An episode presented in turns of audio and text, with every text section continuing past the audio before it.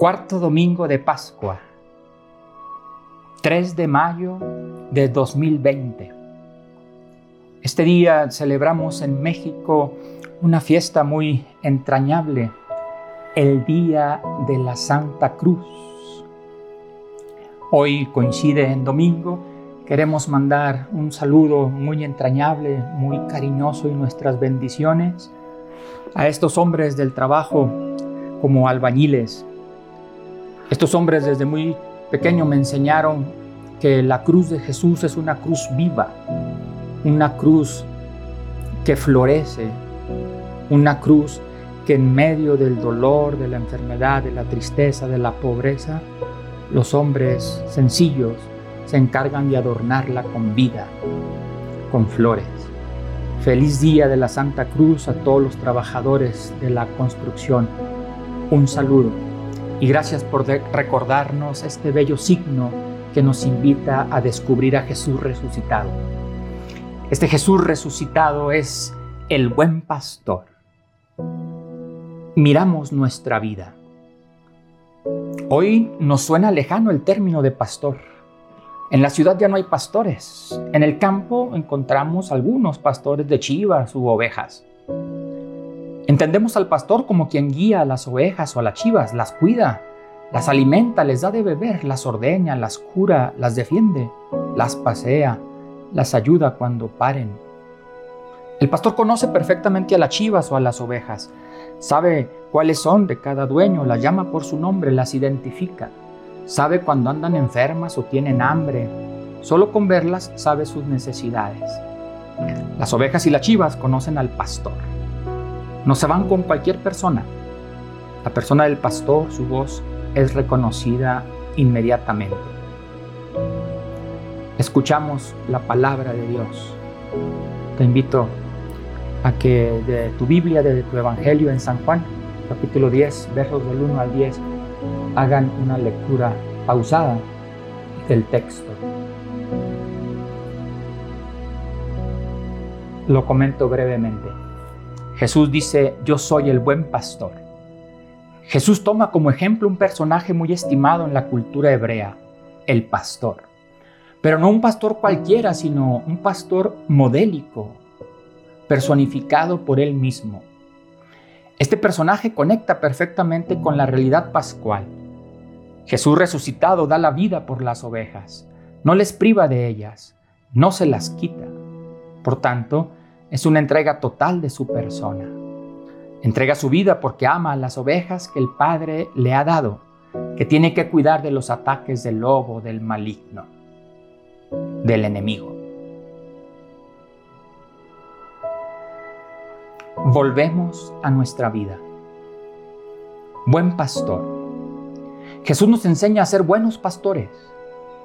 Recordemos cómo en el Evangelio Jesús a alguno de sus apóstoles les dijo, serán pescadores de hombres. Hoy, así a nosotros nos dice, serán buenos pastores. Como pastores de nuestras familias, de nuestras escuelas, de nuestras instituciones de salud, pastores de la catequesis, de servicios públicos, debemos ocuparnos en atender a quienes nos han encomendado, atender a los fieles, a los amigos, a la esposa, a los hijos, al esposo, a los hermanos, los estudiantes, atender a los enfermos, a la comunidad civil, atender, cuidar, alimentar. El pastor no solo atiende, cuida y sustenta el rebaño, sino que está dispuesto a sacrificarse, a darlo todo, a entregarse personalmente. Toda su persona está implicada en la tarea de guiar y acompañar. Esta fiesta pascual nos ayuda a consolidar nuestros valores para ser mejores acompañantes, para que así mejore la familia, la sociedad y el mundo en que vivimos. Les invito a preparar nuestra oración en esta lección divina con un texto que profundiza el Salmo 23, entre paréntesis Salmo 22, Florentino Ulibarri.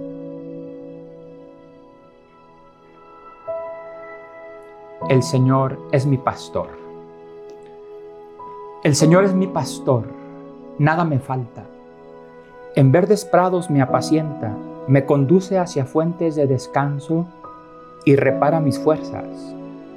Conoce mi corazón y mis entrañas. Conoce mis proyectos e ilusiones.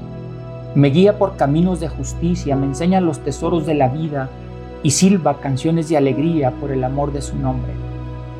Aunque pase por cañadas oscuras, no tengo miedo a nada, pues Él está junto a mí, protegiéndome de ideologías y huecas promesas, de trampas y enemigos. Su vara y su callado me dan seguridad.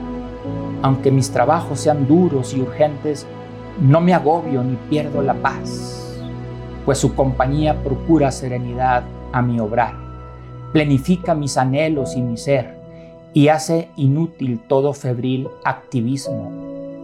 Cada día, con gracia renovada, pronuncia mi nombre con ternura y me llama junto a él.